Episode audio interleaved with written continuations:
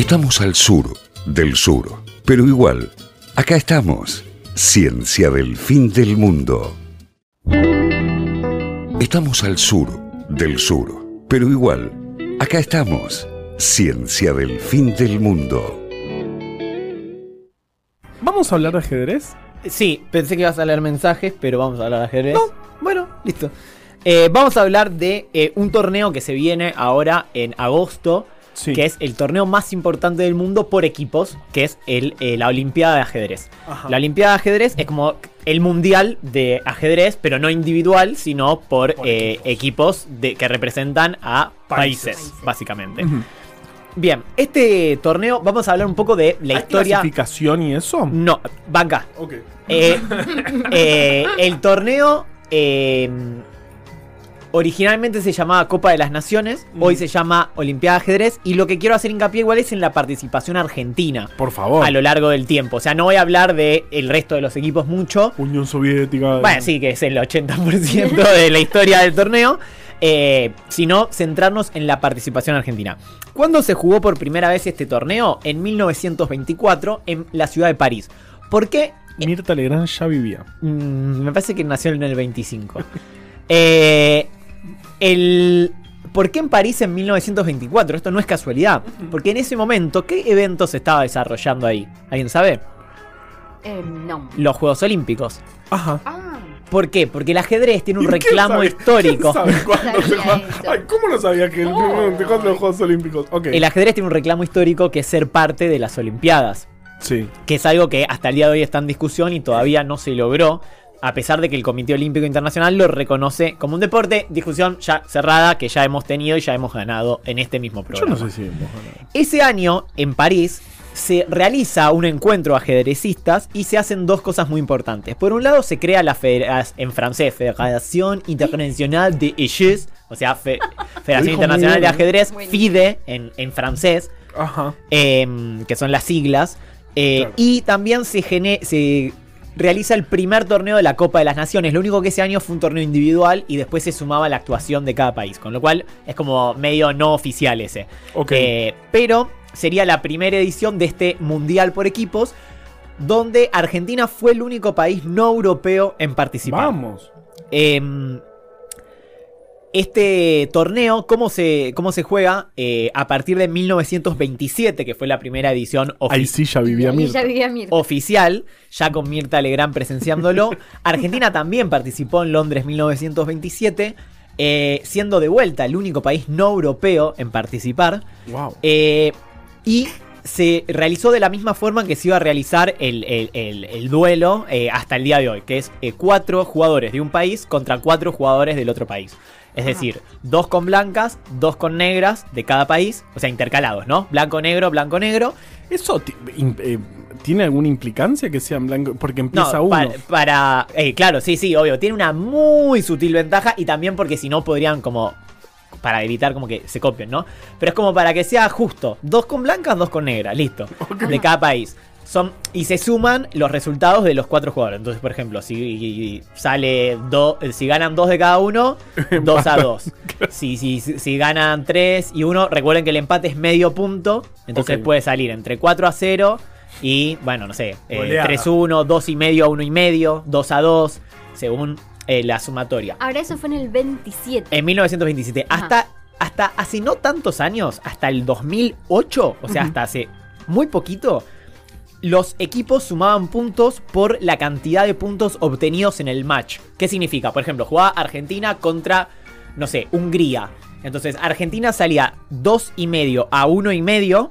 Ujú. Y Argentina se llevaba dos puntos y medio y Hungría un punto y medio. O sea, se sumaban los puntos conseguidos por cada jugador. Ok. Para la tabla general de los países. Pa- para, y, y acá sí hay cuatro jugadores de todos los países. Sí, sí. Ok, siempre. A partir de 2010 Sí, eso cambió. no, uno de 20 jugadores. Claro, sí. Bueno, hay dos Pero suplentes como- que pueden cambiar, pero no en el momento, ¿no? Obviamente. Claro, no a mitad De de la pa- partida. Claro, de partido a partido. Em, a partir de 2010 ese sistema cambió y eh, si vos ganás, no importa por qué diferencia, te llevas dos puntos. Es decir, si vos ganás dos y medio a uno y medio o si ganás 4 a 0, Dos te llevas dos puntos. Más parecido al resto de los deportes. Para mí es mucho más justo este Ah, formato. sí. Si es 2 a 2, que es la única, el único resultado posible en que da empate, aunque hay muchas combinaciones posibles para que dé 2 a 2, porque pueden ser desde 4 empates hasta que ganen 2 de cada equipo.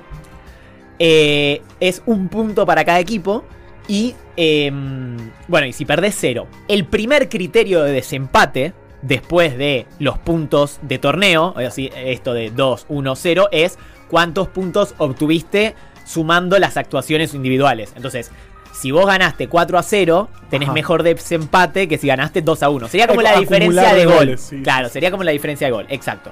Bien, en el origen, eh, este torneo se jugaba con pocos eh, equipos, qué sé yo, las primeras veces se jugaban 16, 20 equipos, pero empezó a, a subir rápidamente porque nunca hubo una restricción. Vos preguntabas lo de la clasificación, nunca hubo una regla de decir, bueno, clasifican dos por continente. La idea siempre fue que participen todos los países que quieren. De hecho, al día de hoy es eh, el torneo eh, deportivo donde más naciones participan del mundo. Cómo metió el ¿Y, deportivo. y es onda llave de No, eliminación bueno, directa bu- o grupos? Buena pregunta. Nos toca el grupo de la muerte seguro. Antes, hasta, hasta la década del 60, ponele más o menos, se hacía eh, grupos y después pasaban los, no sé, 3, 4 mejores de cada grupo a un grupo final que definía las posiciones finales.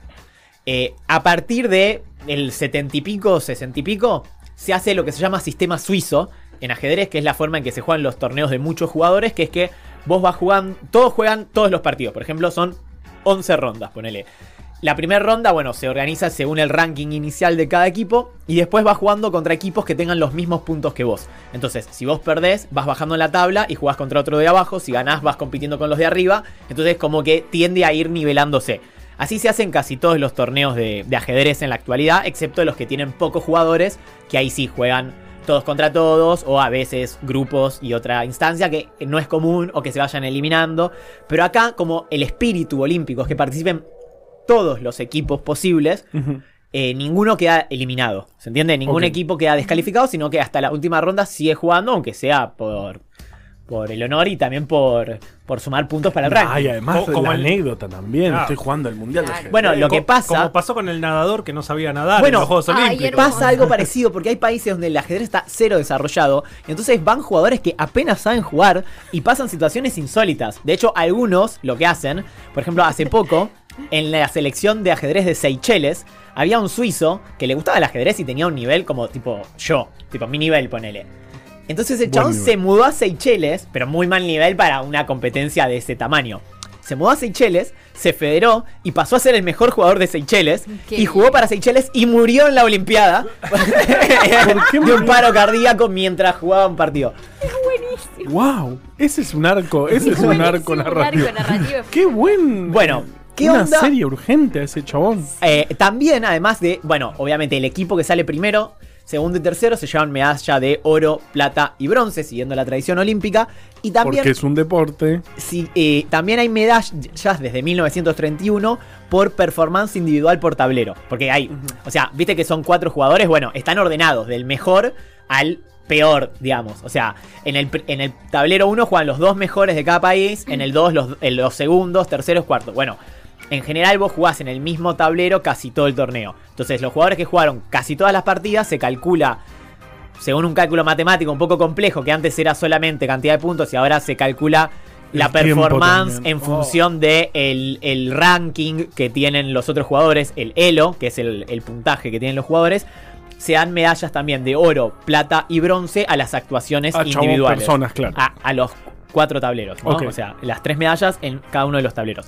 Y desde 1957 también se juega la Olimpiada Femenina. Ustedes ya saben, porque ya escucharon la columna, O por ahí no.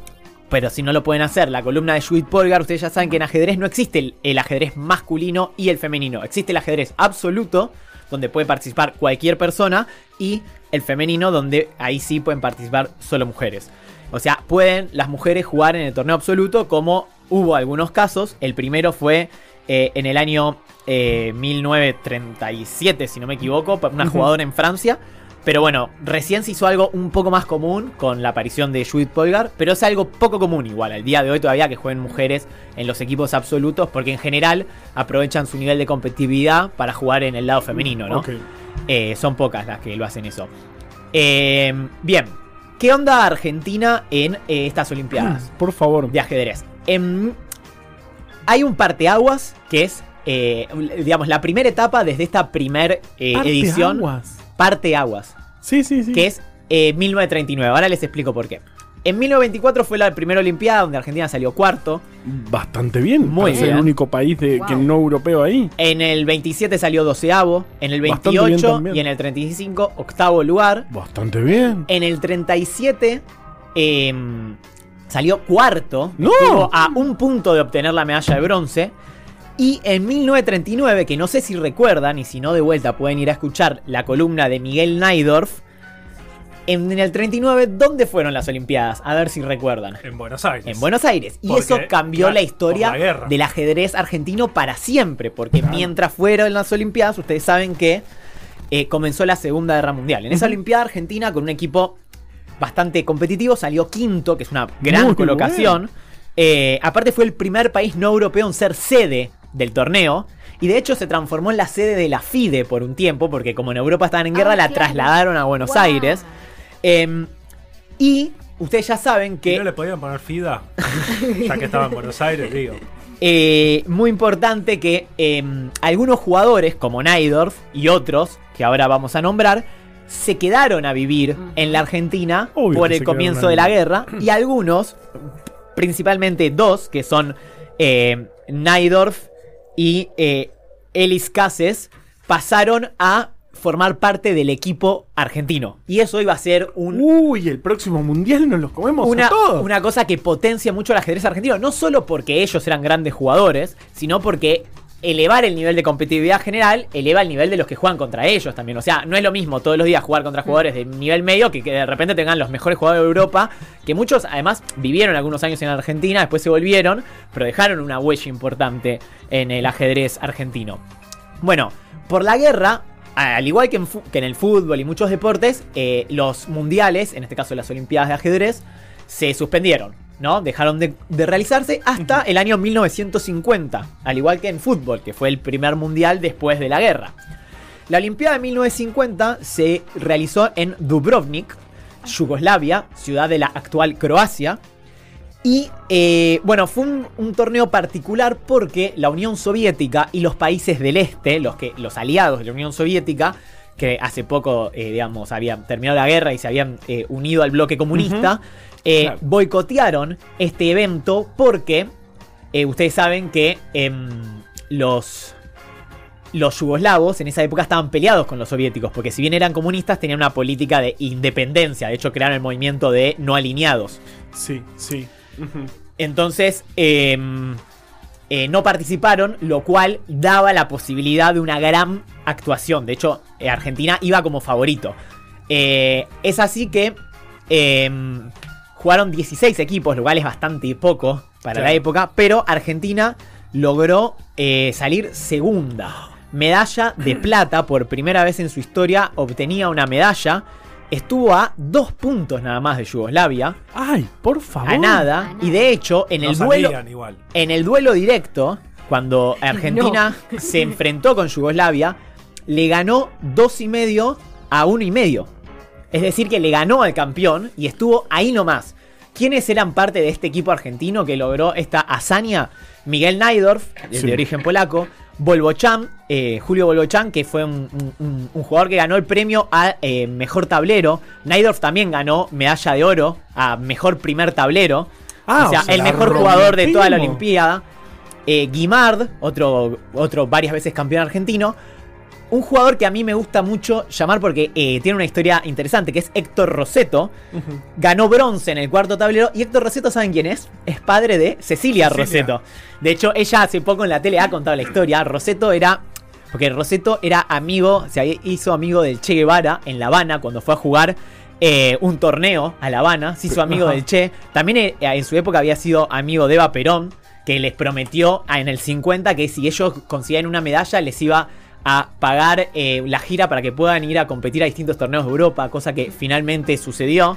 ¿Los, Eh, los prohibieron después? y a, a él, eh, Mm. creo que no, que pudo seguir jugando, pero con un perfil eh, muy bajo. Ha jugado y jugó al ajedrez, de hecho, con el mariscal Tito, ahí en Yugoslavia. Yugoslavia. me. Era. era una figura, figura interesante y que además le ganó a, eh, a tres jugadores que iban a ser campeones mundiales. Alekhine, eh, bueno, Korchnoi fue subcampeón mundial, ya lo vimos en otra columna. Max Euwe, que es un holandés que también, y hizo tablas con Bobby Fischer. ¿Qué? O sea, una Ah. historia impresionante la de papá- Héctor ver, Roseto. el papá de Cecilia Roseto hizo tablas con Bobby Fischer. Exactamente. Hermoso crossover, me encantó. Y también ganó oro a mejor suplente. Un jugador que se llamaba Pilnik, que es de origen alemán, pero que se había mudado a la Argentina en el 30, antes de la guerra. Pero bueno, qué sé yo. Así que no cuenta de los del 39, pero. Bien, en el 52, porque las Olimpiadas a partir del 50 se empezaron a hacer cada dos años, se hicieron en Hel- eh, Helsinki. ¿Por qué? Porque en Helsinki se hacían los Juegos Olímpicos, donde Argentina tuvo una gran actuación en general en los Juegos Olímpicos de Helsinki. Por ejemplo, yo hago remo en el Club Canottieri. En el Club Canottieri vos entras y hay un cartel Sí. grande que dice Helsinki 1952. Medalla de bronce, Roseto ¿no? Caposo, Sí. que ganaron la medalla de oro en Ah, doble par en remo. Argentina en la década del 50 la rompía en cuatro deportes. ¿Por qué será? Básquet, remo, eh, boxeo ¿Ajedrez? y ajedrez. En esos cuatro deportes Argentina era pionera y mucho tenía que ver la política del gobierno de fomento del... ¿Qué para cuál era? Del Ah, deporte. bueno. Básquet también lo contamos. La selección del Eh, 50 y de tenemos la, la gran columna. Bueno, en esta Olimpiada en el 52 sí participó la Unión Soviética. Con lo Mm. cual, ahora sí había un rival durísimo. Esta vez Argentina volvi- eh, volvió a salir segunda, o sea, otra medalla de plata, lo cual, a ver, hoy Argentina está, pero infinitamente lejos de lograr eso. O sea, es un logro que no tiene, no, es muy difícil explicar lo grosso que es. Eh, el equipo, ahora sí participaba eh, eh, Elis Cases, este jugador que también se radicó después de la guerra, de origen alemán, que les había contado. Naidorf, Volvochan, y Roseto. Roseto. y Pilnik repitieron. Eh, y Argentina, de hecho, esta vez quedó por encima de Yugoslavia, que salió tercera, y por detrás de la Unión Soviética, que bueno, tenía un equipo del recontrarrecarajo. Eh, y Miguel Naidorf volvió a ser medalla de oro en el primer tablero, por encima de eh, jugadores impresionantes, entre ellos el primer tablero soviético. O sea, un eh, descontrol. Eh, bien, y Roseto fue también mejor suplente. Medalla de oro a mejor suplente. Igual es raro, ¿no? Mejor suplente porque ¿qué, qué no, hizo? pasa que en general Jugó. van cambiando, jugó Ah, 10 claro. partidos Ah, y un ganó montón. 8. No, es un montón. Por eso. Eh, Mejor suplente que es que se queda tranquilo, no dice No. nada. Creo que en total fueron 16 rondas y él jugó 10. O sea, Ahora pasa- era casi titular. es que bueno, son Era como 4 y entra. En Era general uno va, Falso, falso suplente. va, va rotando. Bien, para 1954, la Olimpiada, algo loco, es que sí iba a ser en Buenos Aires. Pero Buenos Aires no dijo que no la podía organizar finalmente. Y a último momento se decidieron por hacerla en Ámsterdam, Holanda, hoy Países Bajos, porque pidieron que por respeto les llamamos Países Bajos. Em, y previo a la Olimpiada, fíjense la importancia que tenía Argentina en esta época, que como evento previo se organizó en Buenos Aires un match de ajedrez a 8 tableros, no a 4, sino 8 contra 8, entre la Unión Soviética y Argentina, Wow. en Buenos Aires. ¿Por qué? Porque eran los dos mejores equipos del mundo, ¿se entiende? Como preparativo. Eh, bueno, eh, finalmente obviamente la Unión Soviética se impuso en 20 y medio a 11 y medio, igual no es Bastante bien. no es un mal resultado, porque la Unión Soviética, hoy subí la foto a Twitter, la formación que tenía son todas leyendas del ajedrez, la mitad fueron campeones mundiales, son todos, eh, digamos, jugadores... ¿Qué era el, la- el comentario ese que te hicieron ahí en Twitter de que todas eran aperturas? Claro, son o- jugadores tan importantes que todos eh, tienen hoy están inmortalizados en nombres de aperturas. Igual entre los jugadores de Argentina, Pano y Naidorf, que eran parte de ese equipo, tienen variantes que llevan su nombre.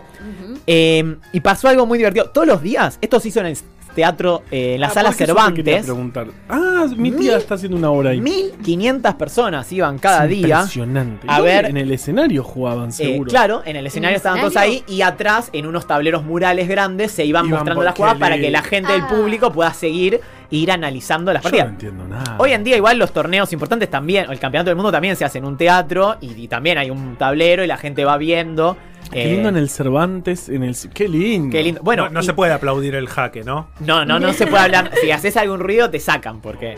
Bueno, ese fue uno de los problemas. Pueden escucharlo. su mano dura.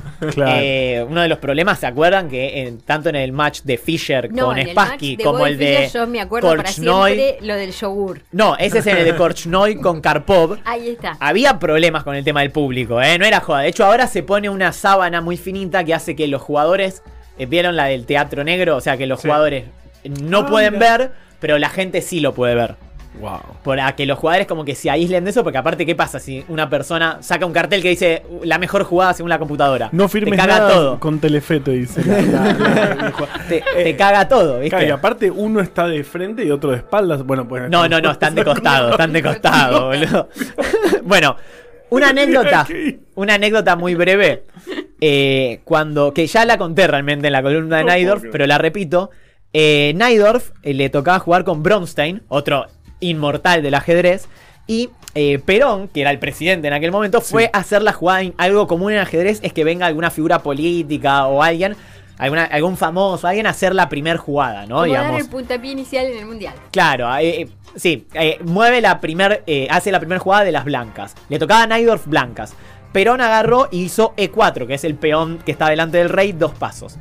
Bueno, gracias, jajaja, se sacaron la foto, se fue. Naidorf agarra al peón, vuelve atrás y juega D4, que es el peón de la dama, dos pasos. Pero no se puede. Y no, sí se puede porque la jugada esta, o sea, la tiene que hacer el jugador. O sea, si el otro se equivoca. Pero Bronstein lo mira y le dice: ¿Qué hace? O sea, en mi país vos llegás a, a contradecir lo que hizo un general. Los frías que son las Eh, cárceles. le dice, Miguelito, ¿cómo te vas a atrever a corregir a un general? En mi país podrían matarte por ello. Eh, y dijo, David querido, esta traducción andás a saber, ¿no? Eh, no es, aparte se comunicaban con, con- con alguien que traducía, pero así, así yo lo encontré en la fuente. David querido, no es para tanto. Lo que sucede es que aquí el general Perón es un excelente estadista, pero un muy mal ajedrecista. ¿Cómo va a jugar una apertura abierta frente a, frente a Bronstein? ¿A quién se le ocurre?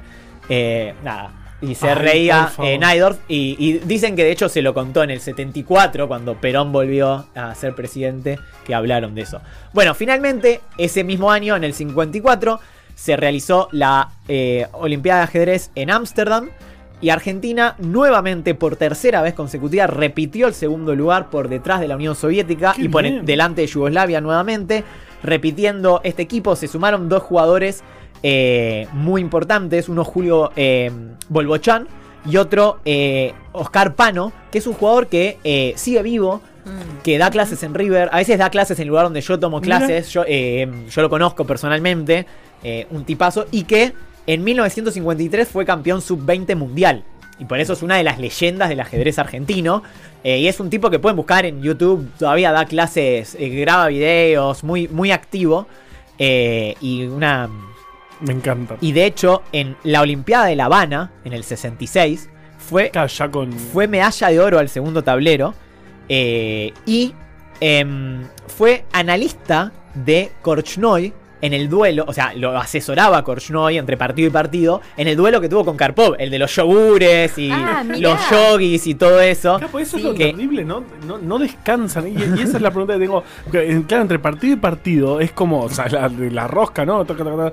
Obvio, sí, sí, sí. ¿Cu- ¿Cuánto dura eh, eh, cuánto dura una olimpiada de ajedrez? La Olimpiada de Eh, ajedrez, nada, dos semanas. Pone, pone, ahí juegan to- hay solo un día de descanso. ok. Juegan todos los días un partido. En general es entre 11 y 13 rondas. Ah, Últimamente se acortó un poquito. Bueno, ¿qué pasó después del 54? Ahí termina lo que se llamamos la etapa plateada de Argentina. Acá la edad plateada. segundos en todos los Segundos. mundiales. nos A partir de. ¿Qué pasó? En 1955 pasó, pasó? un pequeño evento que fue la autoproclamada Revolución Libertadora, donde el gobierno de Perón fue derrocado y el incentivo al deporte decayó mucho. También hubo un recambio generacional y Argentina empezó a descender levemente. Primero fue un descenso leve, porque por ejemplo en el 58 y en el 62 se consiguió la medalla de bronce. Bien. En el 56 y en el 76, el cuarto lugar. En 1966, el quinto lugar. O sea, hasta la década del 70, Argentina seguía siendo competitivo. Pero a partir de 1978, que paradójicamente la Olimpiada se hizo casi, o sea, un par de meses después del Del Mundial de. Fútbol en Buenos Aires también. Mira. En el Luna Park y Argentina ahí salió 17avo. Mm. Tuvo algunas buenas actuaciones en el 82 y en el 86 salió décimo. Eh, eh, pero en el 91 pasó algo que a, la ge- que a Argentina lo mató en términos de competitividad entre naciones, que es que tras la caída del muro y la disolución del bloque del Este, se multiplicaron los países Ah. Claro. ¿Qué, no qué pasa? Al ser equipos de cuatro jugadores, o sea, los soviéticos tenían para ser 10 equipos. Y es lo que Claro. pasó. Claro. De repente, a- hoy ves y compiten. Los mejores siempre son. Lituania. Eh, claro. Azerbaiyán. Azerbaiyán es un equipazo. Armenia ha salido campeón varias veces. eh, Ucrania y Rusia, Rusia, siempre claro. están mano a mano. Eh, Lituania, Estonia tienen grandes equipos. Claro. eh, Bielorrusia, todos esos Bueno, países. En, en el básquet pasó algo muy, muy, muy parecido. Y lo mismo También con Yugoslavia, claro, porque de repente tenías a Croacia, Serbia, Todos, y son todos, no, todos los ¿qué? pa- en el este europeo hay una tradición ajedrecística del re carajo. También, bueno, creció mucho el nivel de otros países, como, no sé, España, eh, que, eh, Israel tiene un equipazo, Estados Unidos a fuerza de nacionalizar tipo, o sea, de hecho, el equipo estadounidense no juega ningún nación en Estados Unidos. puertorriqueños. Eh, no, porque esos No. son nacidos en Estados Unidos. esos son los que van a la guerra. Eh, bueno, ¿cómo le fue en las últimas? la peor actuación de la historia, de hecho, llegó en 2008, 68avo lugar. Y a partir de ahí una leve mejora en 2014, eh, 18avo lugar y en el femenino 24avo, que fue una gran Bien, actuación chica, esa. Eh, en 2016, eh, tanto el absoluto como el femenino 26avo. Y la última Olimpiada, eh, que fue en 2020, porque en 2022 no se hizo por... eh, perdón, la última Olimpiada fue en 2018. En 2020 no, se hizo por la pandemia.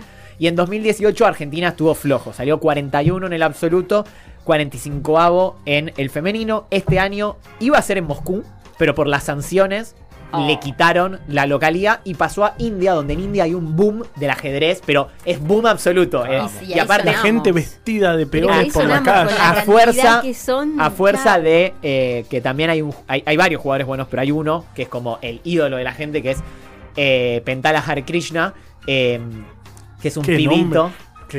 Claro. Eh, un pibito que, ¿no? Está buenísimo. Tiene 16 años y la está recontra. Eh, perdón, 16 Prag-. Pragdananda. Hare Krishna es otro jugador de India muy bueno, pero Pragdananda tiene 16 años y la está Se rompiendo. conoce más de un jugador que va. Eh, ¿Qué nivel? y Igual bueno, hasta, hasta que los chinos empiecen a los chinos han ganado. No, no, en femenino gana casi siempre China actualmente. Mira. En masculino le cuesta un poquito más, pero tiene el 2 del mundo. Ding Liren es el número 2 del mundo.